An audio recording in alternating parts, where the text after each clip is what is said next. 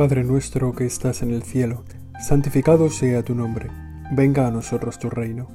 Hágase tu voluntad en la tierra como en el cielo. Danos hoy nuestro pan de cada día. Perdona nuestras ofensas, como también nosotros perdonamos a los que nos ofenden. No nos dejes caer en la tentación y líbranos del mal. Un sábado pasaba él por entre unos sembrados y sus discípulos, mientras caminaban, comenzaron a arrancar espigas. Los fariseos le decían, Mira, ¿por qué hacen en sábado lo que no es lícito? Y les dijo, ¿Nunca habéis leído lo que hizo David cuando se vio necesitado y tuvieron hambre, él y los que lo acompañaban? Como entró en la casa de Dios en tiempo de Abiatar, sumo sacerdote, y comió los panes de la proposición, que sólo los sacerdotes les es lícito comer. Y les dio también a los que estaban con él. Y les decía, el sábado fue hecho para el hombre, y no el hombre para el sábado. Por tanto, el Hijo del hombre es Señor hasta del sábado. Con estas palabras del Evangelio de San Marcos, tenemos delante de nosotros un tiempo de oración, de hablar con el Señor, de pedirle su ayuda. Señor, estate con nosotros, sé cercano a nuestro corazón, para ayudarnos a entender este pasaje de la Escritura, para aprender qué es lo que nos quieres decir en él, qué es lo que hay en ese, en ese pasaje que nos puede ayudar en nuestra vida cristiana. Y que tantas veces nos ponen delante para intentar poner la ley contra lo que tú nos pides o para hacernos ver como oposición entre lo que tú nos dices, lo que nosotros hacemos, lo que nosotros pensamos. La cuestión del sábado, la cuestión de la ley, Señor. A veces difícil de entender. Lo primero que nos conforta, Señor, es ver el reto que tenías con tus apóstoles, cómo paseabas con ellos, cómo ibas de un lado a otro, cómo los cuidabas, cómo los atendías. Esa cercanía que tuviste con ellos, Señor, te la pedimos ahora para nosotros. Que veamos tu presencia, que sintamos tu presencia, que nos, que nos demos cuenta de que tú siempre estás con nosotros. Que en los tiempos de descanso, en los tiempos donde dejamos ir un poco nuestra cabeza del trabajo, de las obligaciones, que descubramos ahí tu presencia. Que veamos Señor, como una tentación, esa tentación que a veces nos viene de descansar de ti, de decir, bueno, no hace falta estar todo el rato pensando en el Señor, no hace falta estar todo el día rezando, no pasa nada si hoy dejo de hacer esto, dejo de encontrarme con el Señor aquí, dejo de visitar en esta capilla, no pasa nada por eso. Nosotros sabemos que no hay descanso fuera de ti y que cuando nos, nos alejamos de ti, en el fondo nos estamos alejando de nosotros mismos, estamos dejando de ser lo que somos. Por eso, Señor, te pedimos tenerte siempre presente, en los momentos de trabajo, en los momentos de, estrés, de obligaciones gordas, de obligaciones graves, y también en los momentos de descanso, que estemos siempre en tu presencia. Y en este paseo con los amigos tuyos, con los discípulos, te salen al cabo al paso unos fariseos, para ponerte en duda la, la bondad de tus amigos, y tú sales en su defensa. También esto para nosotros es una enseñanza, Señor, que nosotros salgamos a defender a los que tenemos cerca, que nos preocupemos de las personas que están a nuestro lado, como lo hiciste tú, con razón o sin razón, que los demás puedan contar con nosotros. En este caso, lo que ellos te dicen tenía motivación. Tú conocías, también seguramente tus discípulos conocían lo que decía la ley, la ley de Moisés, la ley de Israel, y cómo se explicaba. Conocías que la vida judía tiene esos principios, esos pilares inamovibles, ¿no? La circuncisión, la ley mosaica, Torah, algunas prohibiciones sobre los alimentos que había que tener en cuenta, que no se podía comer, la importancia, la centralidad del templo en la vida religiosa del tiempo. Y también el sabbat, el sábado, el día de fiesta. No se podían hacer trabajos en el día de fiesta. Lo había dejado muy claro el Señor en el libro del Éxodo, en esa conversación que él tiene con Moisés, explicándole qué es lo que se puede y qué es lo que no se puede hacer, cuáles son los mandamientos, qué implica cada uno de esos mandamientos. Tú sabías, Señor, que no correspondía hacer ni segar, ni trillar el trigo en ese día, y que tus apóstoles, al estar recogiendo el trigo con las manos, estaban incumpliendo la ley, incumpliendo lo más pequeño de la ley. Aquello no era un trabajar, aquello no era ofender al Señor. El Señor estaba con ellos. Aquello no era ofender a Dios ni negar su presencia en el mundo. Sin embargo, Señor, tú que conocías la ley saliste en su defensa, en la defensa de tus amigos. Para nosotros eso es importante porque sabemos que siempre saldrás en nuestra defensa. Que el día que tengamos que dar cuentas a Dios de nuestro trabajo estarás dando de nuestro lado, dando testimonio a favor nuestro, conociendo perfectamente la ley y la profundidad de la ley para saber hasta dónde se cumple y hasta dónde no se cumple. No has venido a quitar la ley, nos dices también en el Evangelio, sino a darle plenitud. Y de esto se trata un poco nuestra oración, de que nos enseñes a discernir la plenitud de la ley, que nos enseñes a no dejar nada sin hacer, a hacerlo todo con el espíritu con el que tú lo has mandado todo. En ese encuentro con los fariseos saliste al defensa en defensa de los tuyos, sales también también muchas veces en defensa de nosotros, ante los acusadores, que muchas veces por fuera, pero algunas veces también por dentro, nos acusan de lo que hacemos, de lo que no hacemos, intentan ponernos en un brete. Y tú con paciencia, en nuestro propio corazón, nos enseñas hasta dónde llega la ley, qué es lo que es necesario, cuál es el espíritu, cuál es el sentido de la ley. Cuando nosotros empezamos a dudar de si esto que hemos hecho es el otro que hemos hecho. El gran acusador, ¿no? Como le llama el Papa Francisco al demonio. El gran acusador que se mete dentro de nuestro corazón para, para quitarnos la paz. Su gran objetivo, quitarnos la paz, ponernos en duda, hacernos temblar hasta que consigue que caigamos. El gran acusador que muchas veces es ese gran enemigo, ¿no? Que nos, que nos pone en duda. Y tú a nuestro lado dices, no, tranquilo, esto no va así. Esté tranquilo si es necesario acudir a recuperar la paz en un rato de oración, en un tiempo, bueno, recibiendo a lo mejor el sacramento de la Eucaristía, el sacramento de la confesión, para poder mirar al demonio cara a cara y descubrirle como un acusador que nos quiere quitar la paz. Así van los fariseos ante los discípulos y ante el Señor. Estos que son de los tuyos no cumplen la ley. Qué gran acusación y realmente no cumplían la ley porque estaban haciendo lo que no estaba permitido. Y sin embargo, Señor, tú les sacas la cara porque la ley en ese caso tiene su punto, sus excepciones. Y recuerdas el ejemplo de David, ¿no? de cómo él había comido los panes de la proposición, que nadie podía comer, salvo los sacerdotes del templo. Los panes de la proposición eran doce panes que representaban a las tribus de Israel, que se ponían en el santuario, en el templo, y que hacían presente eso, ¿no? La, la entrega de las doce tribus del Señor al Señor.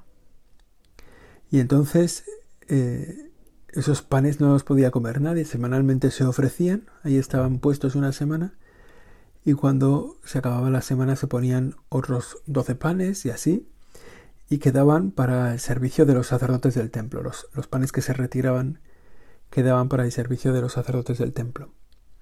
Y David, que llega allí con su gente, eh, que tienen hambre y se plantan en el templo dispuestos a comerse los panes de la proposición.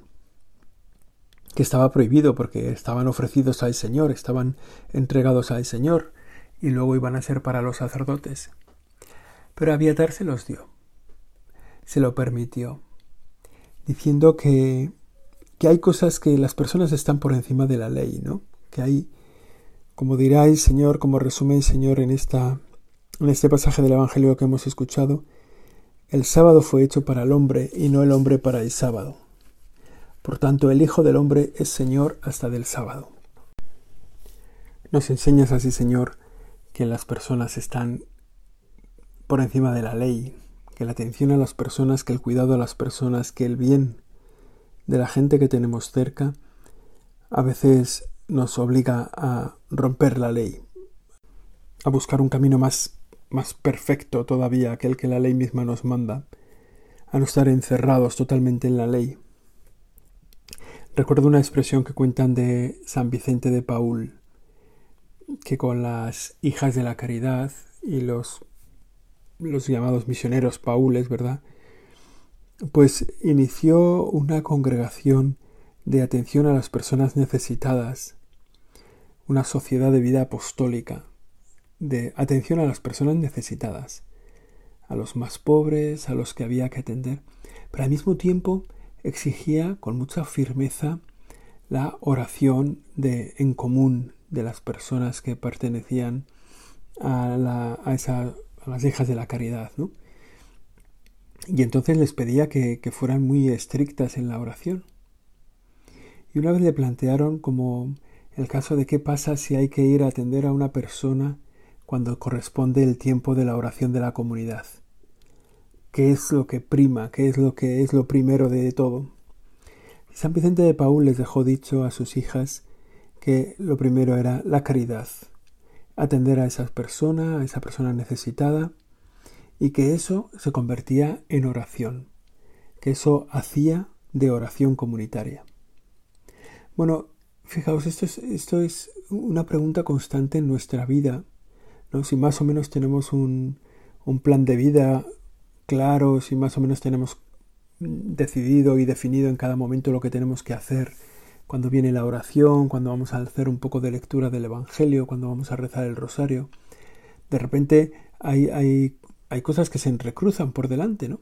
Y que las tenemos que decidir ahí en un momento qué conviene dejar de hacer la oración para hacer esto otro, o qué conviene dejar de rezar el rosario ahora y ya lo rezaré después, o qué conviene y esa es una pelea constante porque en ese que conviene también se monta el enemigo.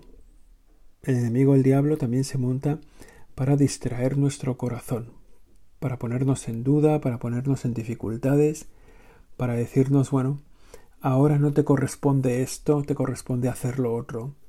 Y dejarte, bueno, dejarte intranquilo. Él va ganando ese terreno poco a poco, ¿no?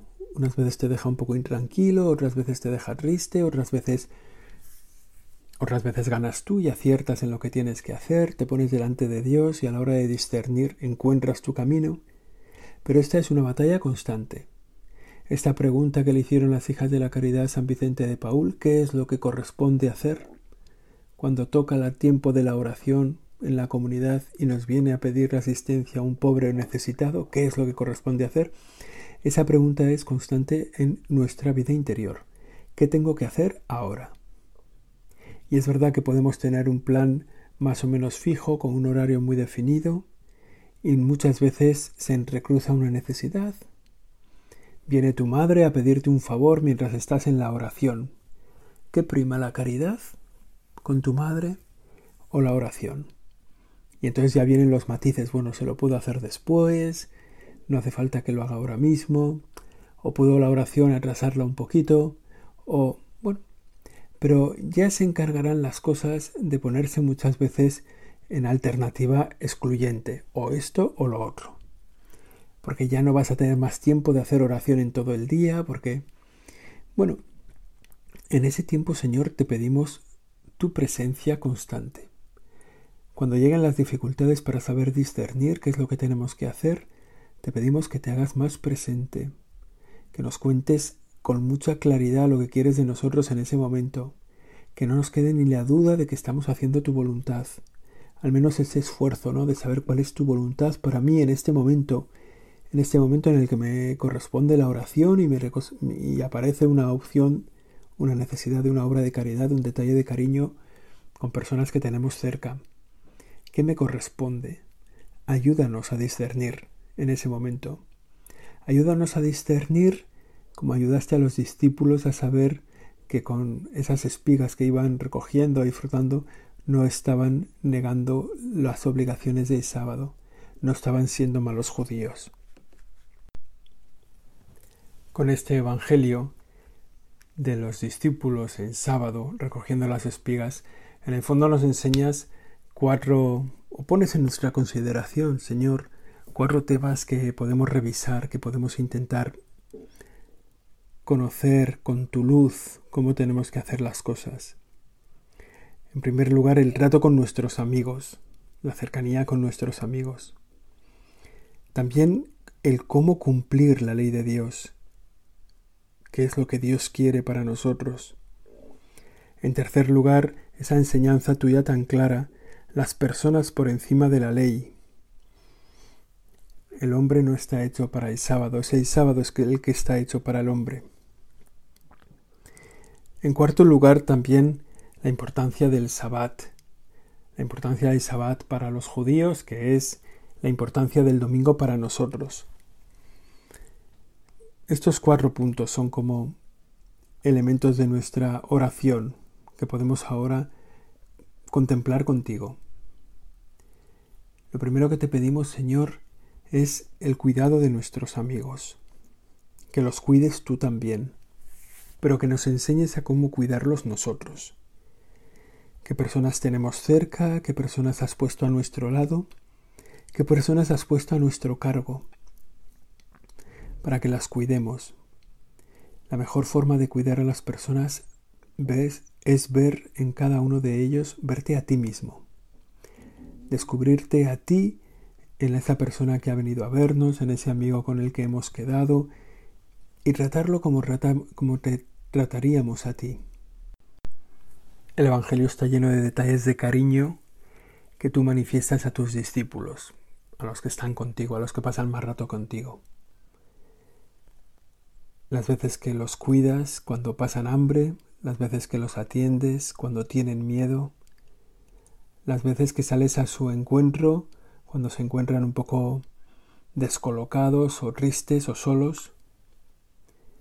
Tan bonito ese ejemplo de los de los de, tus amigos que se dirigen hacia Emaús al final del día de la, de la resurrección, donde han escuchado a gente que, que dice que tú ya has vuelto, que tú has resucitado, y sin embargo ellos marchan desanimados hasta que te encuentran y sienten el calor de tu conversación, el cuidado de los amigos. Para nosotros al mismo tiempo una misión que tiene un sentido apostólico, un sentido religioso cuidar a nuestros amigos para que se acerquen más a ti, para que te conozcan, para que ellos al asomarse a nuestro corazón se encuentren contigo y puedan mejorar su propia vida. O sea, los amigos son nuestros para que lleguen a Dios. No son amigos solo para que nosotros estemos contentos, para que podamos descansar, para que los amigos nos los ha puesto Dios para que los llevemos a Dios, para que se los devolvamos a Él es un poco una misión. Ese paseo del Señor con los apóstoles en medio de los sembrados también es una idea para nosotros, para hacerla con nuestros amigos, pasar tiempo con ellos. El segundo punto es cumplir la ley de Dios, que se manifiesta en este mismo pasaje. El cumplir la ley de Dios, que es el punto de partida, que luego tiene sus excepciones, como vemos en este Evangelio, pero cumplir la ley de Dios es una necesidad, porque es el camino, digamos, el camino estándar. El camino ancho, el camino que seguro, que nos lleva hacia el cielo, que nos lleva al encuentro con el Señor. la ley de Dios es, como digo, un camino, el camino valioso.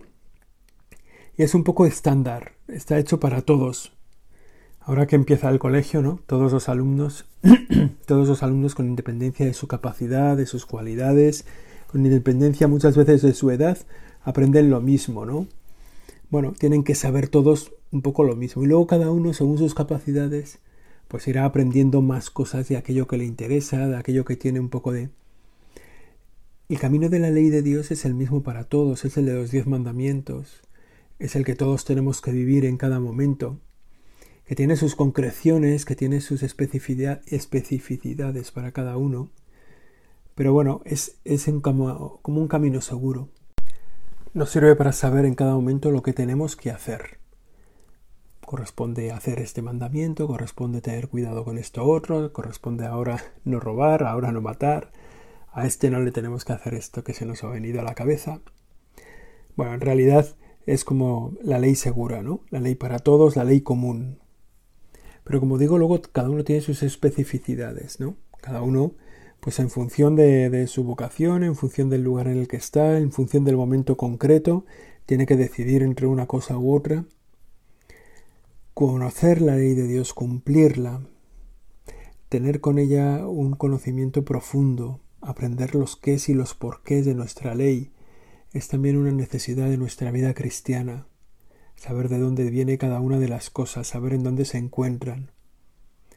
Como decíamos antes, ¿no? Ese capítulo ese capítulo 20 del libro del Éxodo que nos habla, nos explica de sobre los mandamientos, la ley que Dios entrega en palabra de Dios mismo a Moisés. Y que en este, en este tema del sábado dice así, nos recuerda el día del sábado para santificarlo.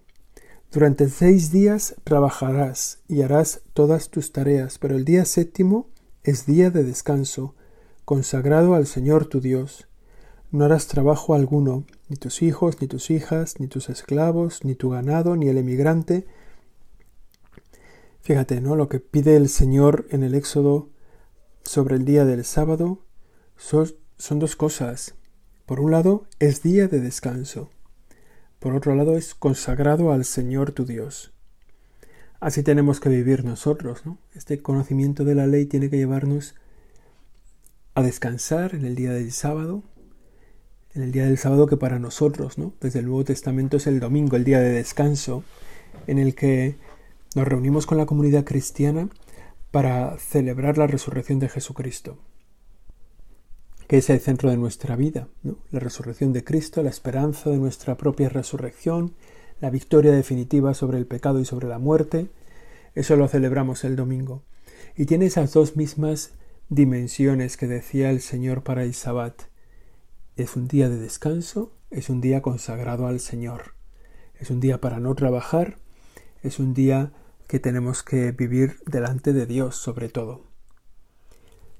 Luego cada uno tiene sus propias aplicaciones, ¿no? Y resulta que él, para hay, hay personas para las que el domingo es imposible descansar, por la sociedad en la que viven, por el tiempo en el que están, por su propio trabajo, bueno, tendrán que buscar un día de descanso, Tendrán que buscar un tiempo para consagrar al Señor, para darse cuenta de su presencia.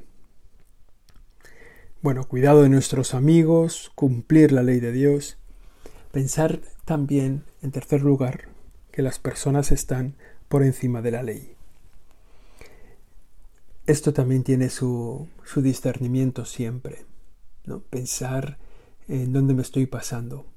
Para ello necesitamos siempre la, luz de Cristo, la luz de Cristo que nos ilumine cada decisión concreta.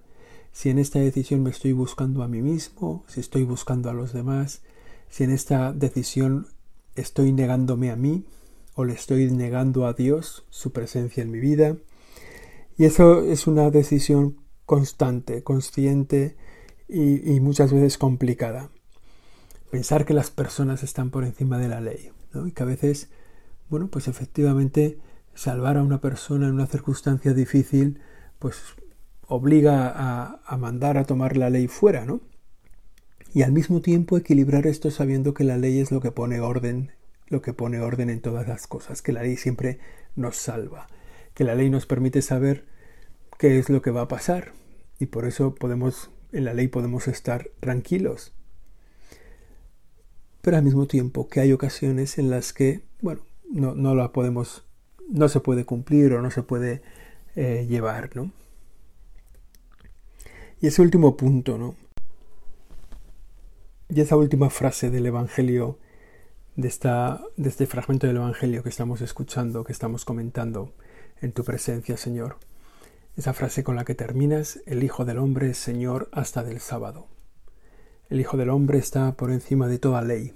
El Hijo del Hombre es el Señor de la ley. Y es por tanto el que puede mandar en nuestro corazón lo que está bien y lo que está mal en cada momento. Para nosotros, al mismo tiempo que, que una tranquilidad, es también una, digamos, una obligación, es un ponernos delante de lo que tenemos que hacer, diciendo, bueno, es el Señor el que me lo manda, yo puedo vivir tranquilo porque en esto tendré la libertad y la paz de hacer lo que tengo que hacer en cada momento. En la ley de Dios nosotros no estamos esclavos, estamos liberados, estamos siendo salvados. Señor, que esto lo podamos ver siempre, que nos demos cuenta de que tu ley nos salva, de que tu ley nos da libertad, de que tu ley nos deja, nos permite ser lo que somos. Vamos a terminar nuestra oración con la de la mano de la Virgen María, de su presencia, de su cercanía. Vamos a pedir a nuestra Madre que ella también nos acompañe en cada momento de nuestra jornada, que nos acompañe con nuestros amigos, que les muestre también a ellos su maternidad, que nos acompañe cuando tengamos que discernir la ley para saber qué es lo que en ese momento justo tenemos que hacer con lo que está previsto y con lo que tendríamos que hacer en ese momento. Virgen María, ayúdanos a darnos cuenta que las personas están por encima de la ley y que tú también eres la madre del Salvador del mundo, la madre de nuestro Dios que ha puesto todas las leyes. Dios te salve María, llena eres de gracia, el Señor es contigo, bendita tú eres entre todas las mujeres, bendito es el fruto de tu vientre Jesús. Santa María, Madre de Dios, ruega por nosotros pecadores, ahora y en la hora de nuestra muerte. Amén.